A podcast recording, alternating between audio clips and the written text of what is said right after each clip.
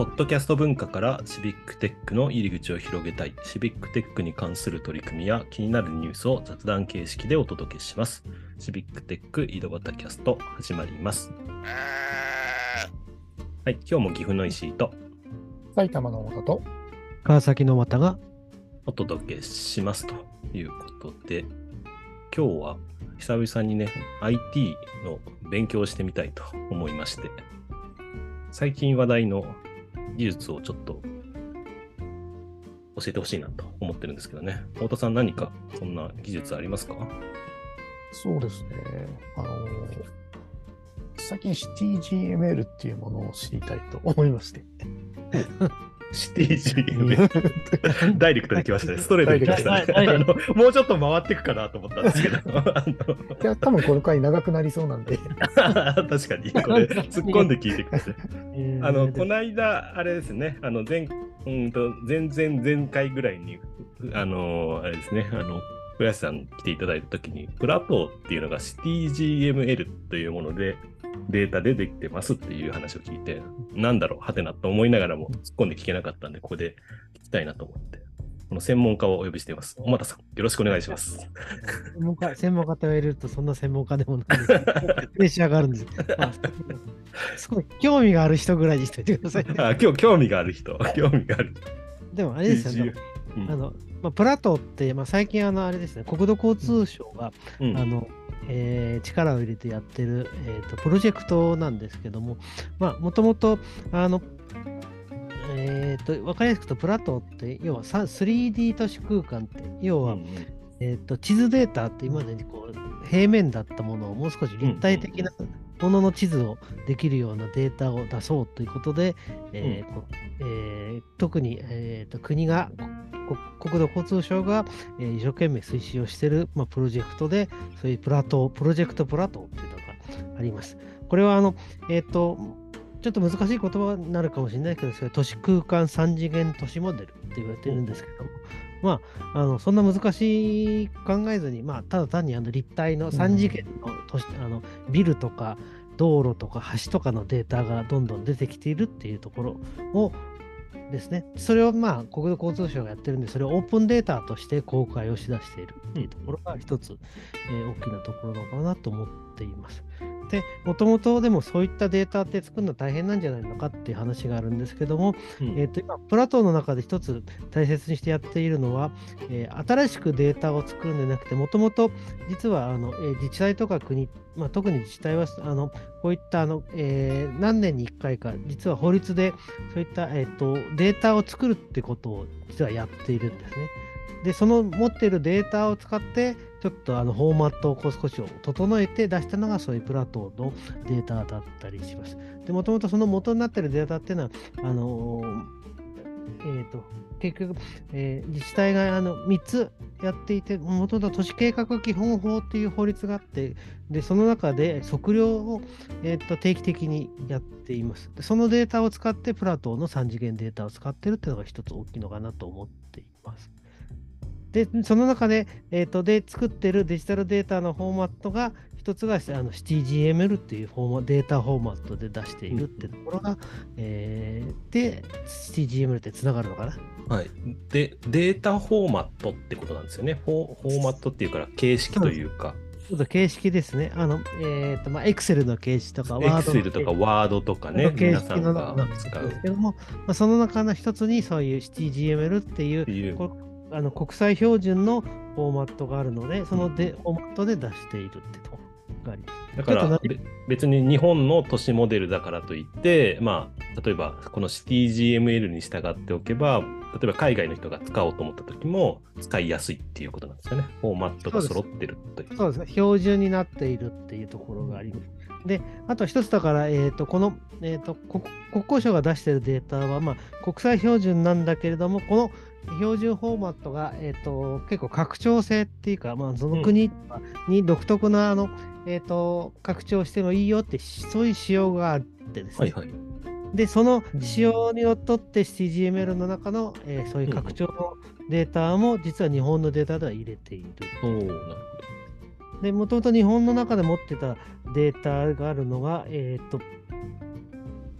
要は国際標準の中で日本独特で足りないなと思ってる部分を、えーうん足しています。で IFC とか言われてるんですけども、えーまあ、簡単に言うと住所のデータの中でも日本独特な、えーなんだっけな、えー面積とかそういうのが確か入ってくるんですね。うんそういったものが入っているので、それをひっくるめて今 CTGML フォーマットの、まあ、日本拡張版っていうところですね。特にそういう建築とか系のところでまた別の企画の IFC っていうフォーマットがあって、そのデータの、うんうんえー拡張部分が、えー、と CTGM とかこのデータに入っているっていうのがあります。なるほ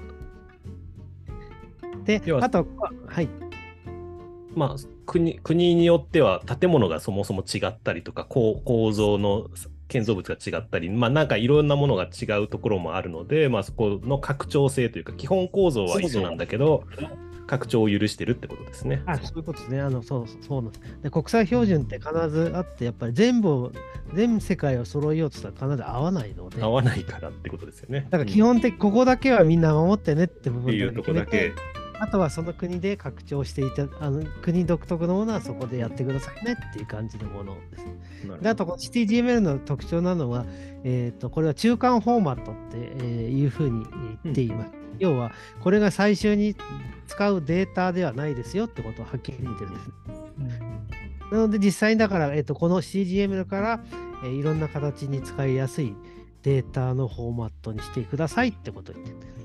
例えば、えー 3D で一番わかりやすいのは STML ってフォーマットがあるんですけども、うんうん STML のフォーマットって、えー、馴染みがあるとスあ 3D プリンターうんうん出す時のフォーマットで一番一般的なのが STL ってフォーマットなんですけども、うんうん。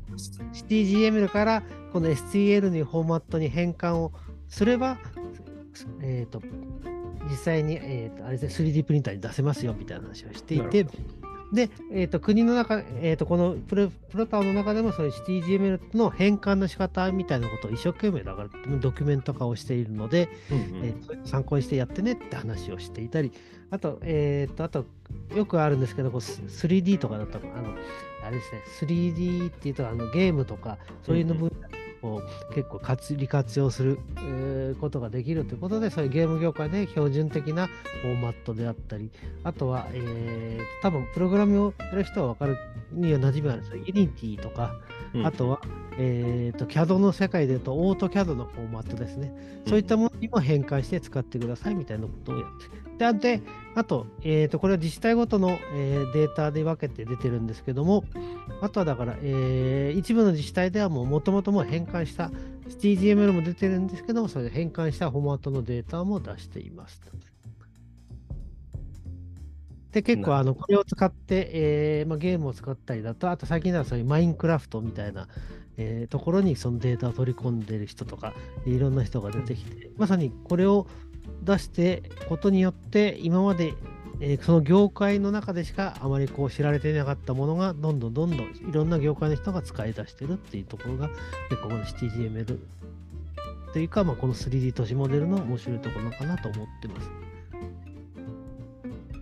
そそもそもの話聞いちゃうんですけど、CityGML ってなってるじゃないですか。シティはなんとなく都市なのかなってわかるんですけど、この GML って何なんですか？GML ってこれはあれですね、あの IT 系の人にすごく馴染みがあのあるんですけど、XML っていうフォーマットがあるんですね。はいはい XML っていうのは、えっとちょっと詳しいですけど、えっと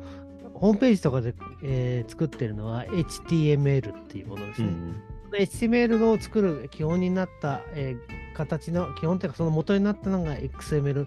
えーっていう、えーフォーマットがあるんですけどもそのフォーマットを、えーある意味この地理空間経由に、えーと拡張したのが、えー CT えー GML ですね。それをだから街に当てはめて CGML って。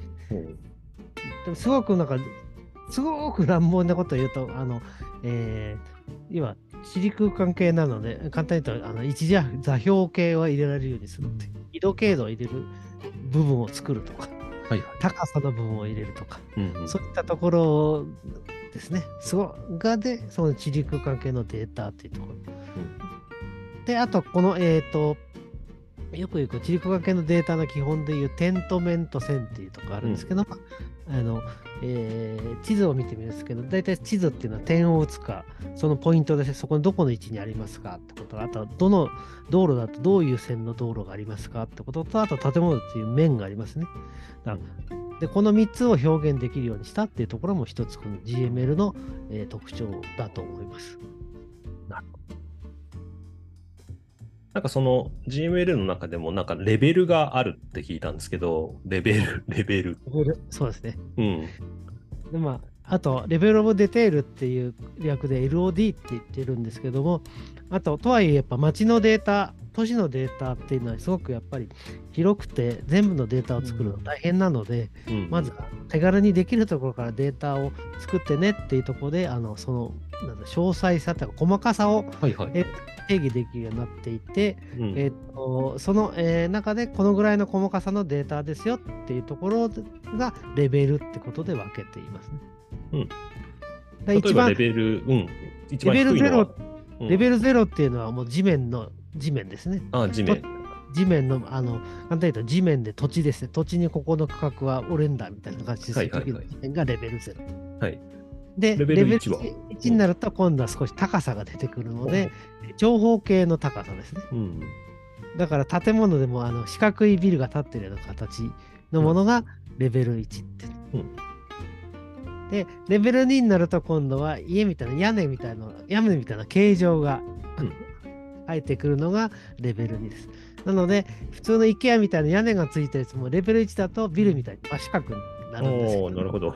レベル2になると屋根になるので、少しこう、屋根の形状ができ出てきたりするっていうところです。うん、それがどんどん上がっていって、レベル3、レベル4になってきて、えー、ざっくり言うとレベル3になると、えー、家に窓がつくのが、えー、レベル3、うんうん、窓のデータとか玄関がどこにありますとかどこに窓がありますっていうところがレベル3ですね。うん。で、レベル4になると、今度は建物の中中の間取り、間取りとか、うん、台所がどこにあるとか、えーと、お風呂がどういうふうにあって、どういう形状してるかみたいなのが入ってくるのが、レベル4っていうことになります。で、ちょっと、あとは、えっ、ー、と、もう上、5、レベル5とかレベル6とかあるんですけど、ちょっとそこは、えっ、ー、と、今、ちょっと私は、えー、調べてないのでわかんないですけど、どんどんどん細かくなっていくってところがあります。なので、プラトー、そういうプラトーで出てるデータも、すべてのデータが全部レベル4まで出てるかとそういうわけではなくて、大体数が大体レベル0もしくはレベル1ぐらいのデータが多くて、の中に、えーと、集中的にどこどこ駅のそばはレベル2とか、どこどこのビルはレベル3までやってるみたいな感じで、そういった意味でそういったいろんなレベルのデータも集まってるっていうのがプラトーのデータの特徴なのかなと思います。なるほど。太田さん、なんか聞いてみたいことありますか、そうですね。あの、まあ、あの埼玉市も、えー、つい最近、プラトンのデータ更新があって、で、その中で一部、まあ、あの、埼玉の浦和駅の周辺のビルとかが LOD2 になっレベル2になったんですね。うんうん、それで、あとテクスチャーも貼られるようになって、うんえー、だから結構ビルの形とかすごく再現されてて、えー、うんうん、しかもその、まあ、あの、テクスチャーというか画像が貼られてるんで、すごくリアルに感じるんですよ。うん、しかも、えー、一部地域はもう今再開発真っ最中で、そもそもそれがもう今なくなっちゃってるんで、うんうんうん、今度はなんかこのデータを使ってここに入り込んで歩くとかっていうのをやってみたいなと思ってて。なるほど。結構、あと、シビックテック的で言うと、このデータを使うと、要は防災とか避難経路とか、そういったものに使えたりするんですね。要は、あのこのプラトの中には、あのそういう洪水浸水想定区域とか、えー、津波浸水想定みたいなデータも入っているのと、あと道道路であったり、建物橋梁のデータが入っているので、まさにこうミニチュアな街がこうあって、そこにこうこういうあの災害が洪水があったり津波があった時にどういうふうにやってきて街どうやって逃げたらいいかみたいなこともそういったものもやり、え実際のリアルなデータなので、えーとそえーまあ、そこに対するシミュレーションがやりやすくなってきたり。するっていうのも一つ、えー、分かりやすい部分であるのかなと思ってます。はい。ということで、今日は CityGML についてね、皆さんと 小俣さんに教えてもらいました。どうもありがとうございます。だいぶ詳しくなりました。はい。はい、すいません。質のない説明。い いやいやいや、あの、ということで、まあ、皆さんも気になったらね、こう、いろんな単語をうん解説できる人を呼んで、えー調べていきたいと思いますので、よろしくお願いします。今日はこの辺で終わりたいと思います。どうもありがとうございました。ありがとうございました。ありがとうございます。